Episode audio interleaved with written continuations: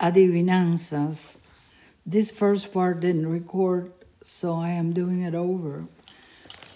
These are questions or thoughts, and you have to know what I'm talking about. They are all from the story. Número uno.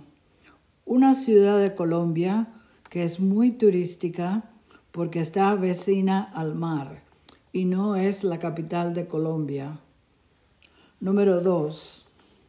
Un trabajo en la historia que es un trabajo arriesgado e ilegal que hacen las personas a veces para obtener mucho dinero por avaricia.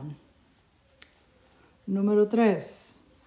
Una señora vieja que está enferma con mucha tos y necesita cirugía. ¿Quién es esta persona en la historia? Número 4.